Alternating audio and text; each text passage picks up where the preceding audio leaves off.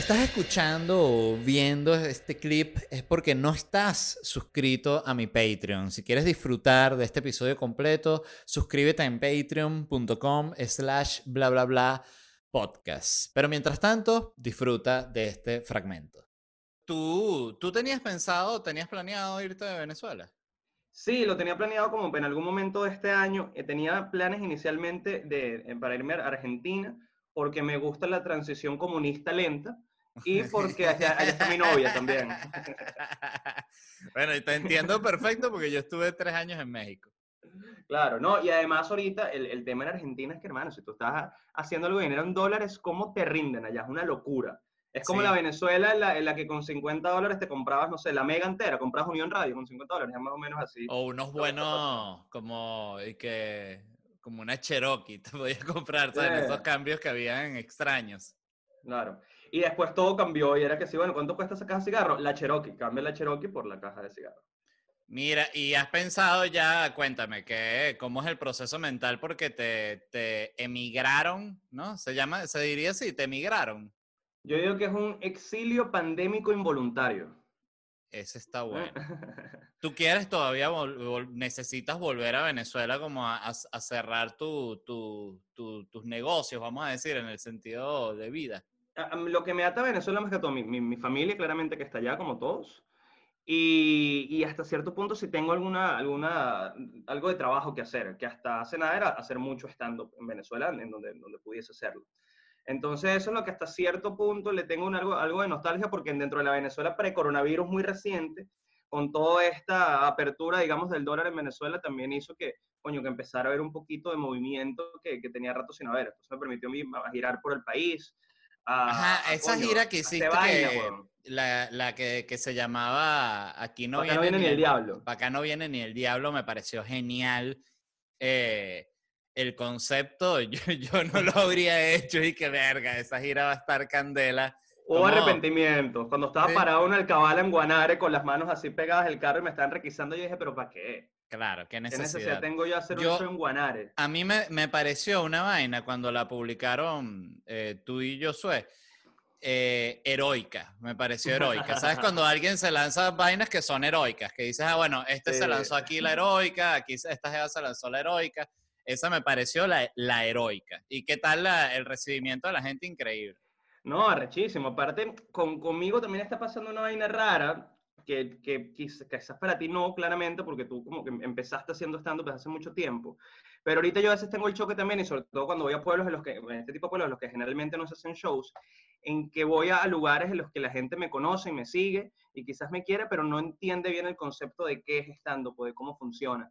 Entonces siempre es, es, un choque a veces agradable, a veces menos agradable, pero que, que así una, una locura, es lo que te decía. Yo no sé cuándo fue la última vez que, que hicieron un show de stand-up, no sé, en Guacara, en Guanare, en, en, Puerto Píritu, en El Tigre, en ese tipo de lugares. En Puerto Píritu. A esa ciudad iba yo de, teniendo 17 años. En yo me crié ahí, weón. Yo estoy ahí la primaria, en Puerto Píritu. Sí, por eso es que quise también hacer el show allá, en Puerto Píritu, así de random. Yo, me, yo hice la primaria casi que completa en Puerto Píritu. ¿Y qué recuerdas de Puerto Píritu en esa época? ¿Cómo lo recuerdas?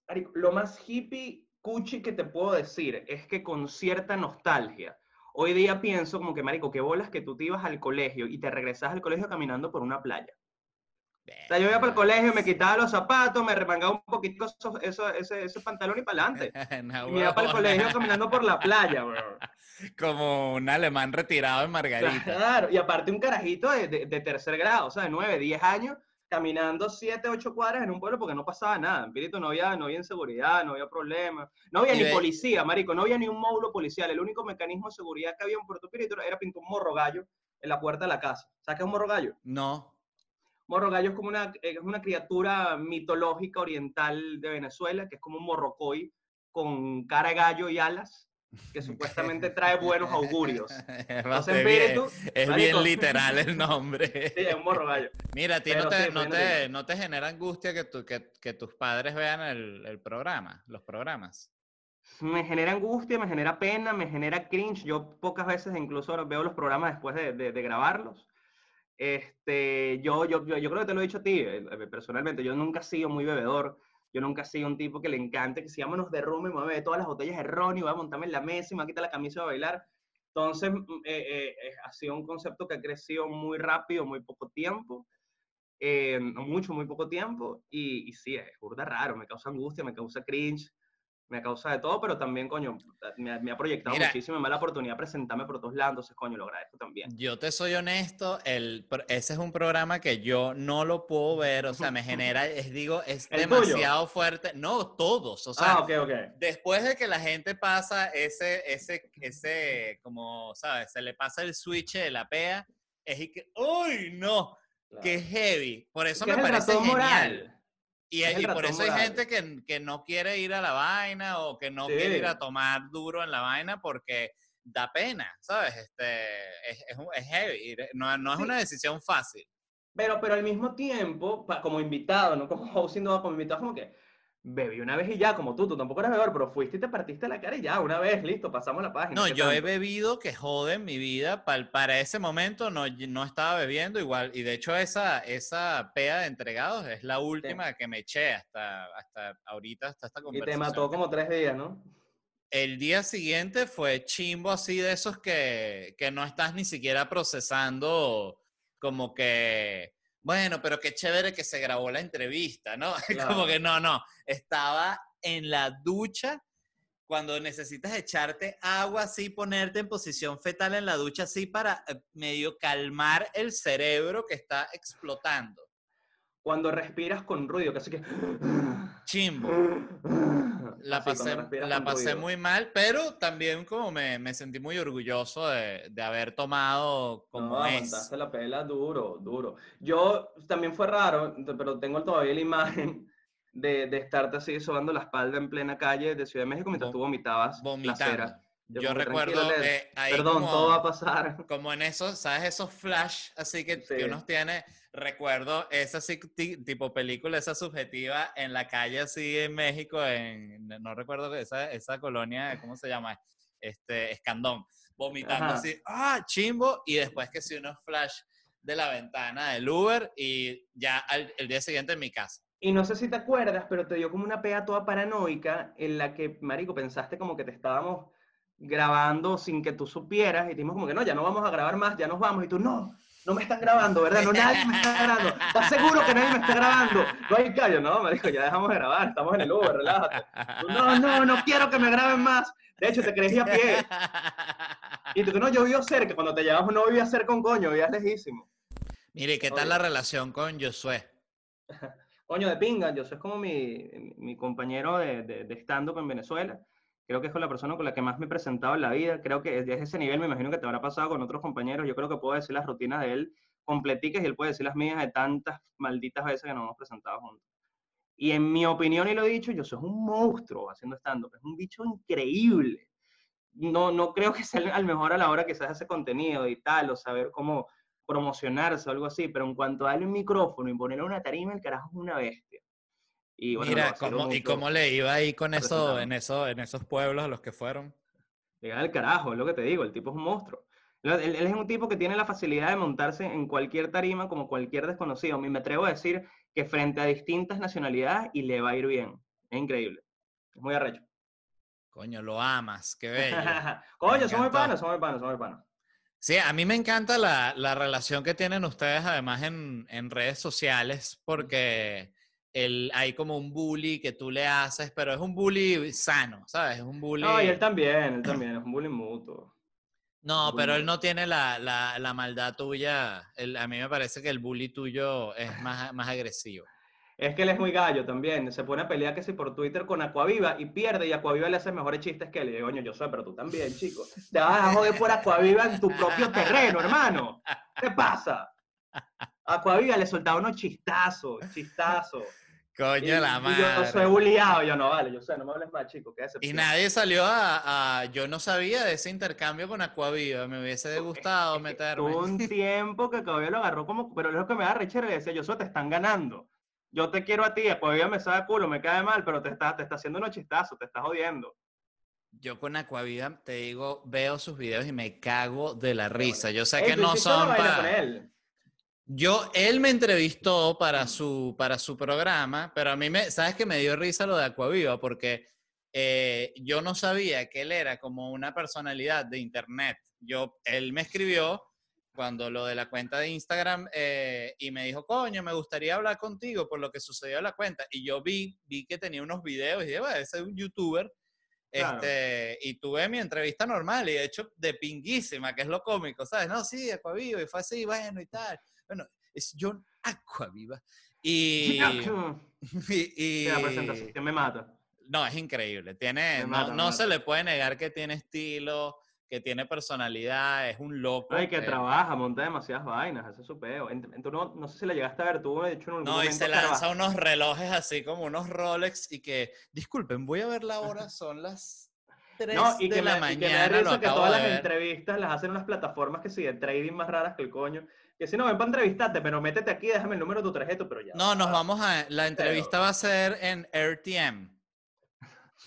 Pero esas personalidades locas de internet también, también funcionan burda en risa. Vi que hace no mucho entrevistó a, a Carvajaliño, este carajo chavista sur Claro, ¿ves? La tercera pregunta. porque si, mira, y ustedes los animales comunistas, ah, bueno, dale. No, no, es, yo vi un pedacito de esa y fue como que háblame, Carvajalino, tú eres una rata inmunda, ¿no? Dime la verdad. Y uno como que, mierda, Coaviva, por Dios. Mira, eh, pregunta ya para cerrar así, ¿cómo te, te imaginas eh, terminando tu carrera? ¿Tienes una, una idealización de eso? La verdad es que no, la verdad es que me gustaría, desde, desde que empecé a, a tomarme como más en serio el tema del stand-up, lo que sí tengo claro es que me gusta el formato y me gusta el formato ni siquiera en el sentido de que voy a estar girando por el mundo, a ser un gran unipersonal, no. Quiero estar como un viejo en un bracito que me monté a echar unos chistes a una gente para ver si funcionaron y si sirvieron, y me bajé y los escribí por ahí. Entonces eso, eso creo que es un ejercicio creativo que no quisiera perder nunca. Eh, Mira, pero háblame claro, ya una, ahorita, cuando fuiste a hacer stand-up, eh, ¿Te pareció ya cuando lo estabas haciendo más difícil de como te lo habías imaginado o más fácil?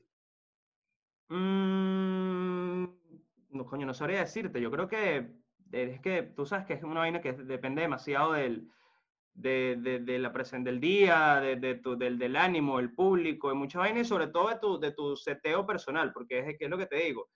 Presentaciones malas he tenido millones, pero no es algo que, que me marque y que diga, no, lo voy a hacer más, lo voy a ¿qué, voy a hacer? Eso es fundamental. sí, no, como que me fue mal ahora que porque yo ya no sirvo. Y, no, entonces más bien creo que me, me agrada incluso esa, esa sensación porque te da como esa vitalidad de nuevo para seguir haciendo la vaina. Entonces, la sensación retadora, dices tú. Sí, la sensación retadora. Te podría decir que, que fue como lo, lo, lo, lo, esperé. Era peludo, pero gratificante, sabroso. Se siente mucho poder, ¿no? Cuando se hace reír a la gente. Claro, es una sensación deliciosa.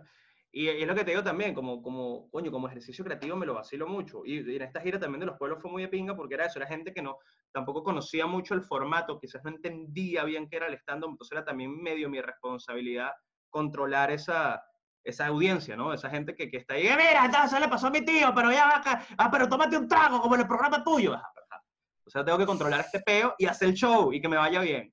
Entonces eso, eso estuvo de pinga también. Y es que el público a veces es, de pinga. a veces es lo peor, ¿no? Yo recuerdo, eh, y, y qué, qué, interesante como muchas veces el que está más, más tripeando, que más divertido está, se puede convertir en el más ladilla. O sea, recuerdo un show que había una, una jeva aquí a la derecha, una mesa como de cuatro personas.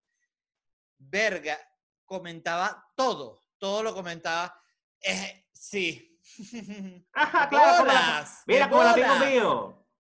Que, y, y me provoca decirle, mira, eres una estúpida, Jeva, te lo quiero decir, es obvio que eres, que eres una estúpida porque eres la única que está hablando. Entonces, es como si todo el mundo está sentado y tú estás parado así, es porque eres un estúpido o porque tú estás dando el show. Este... Y al mismo tiempo, se aseguró era la más fan tuya, la que estaba más la que fue con más ganas, la que llegó primero, por eso por su primera e, fila. por eso es que te digo que genera el amor-odio muy arrecho, porque tú, la, tú quieres descargar a esa persona con tu, tu mi caso, pues eh, con el máximo, máximo odio.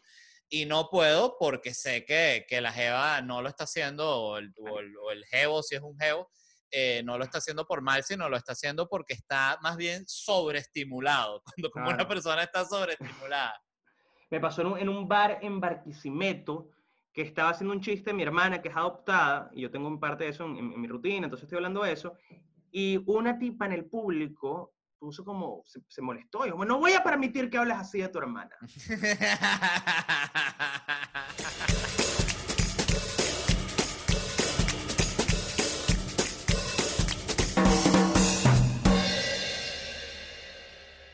is Ryan here, and I have a question for you. What do you do when you win? Like, are you a fist pumper? A woohooer, a hand clapper, a high fiver. I kind of like the high five, but if you want to hone in on those winning moves, check out Chumba Casino. At chumbacasino.com, choose from hundreds of social casino style games for your chance to redeem serious cash prizes. There are new game releases weekly, plus free daily bonuses. So don't wait. Start having the most fun ever at chumbacasino.com. No purchase necessary. Group. Void were prohibited by law. See terms and conditions. 18 plus.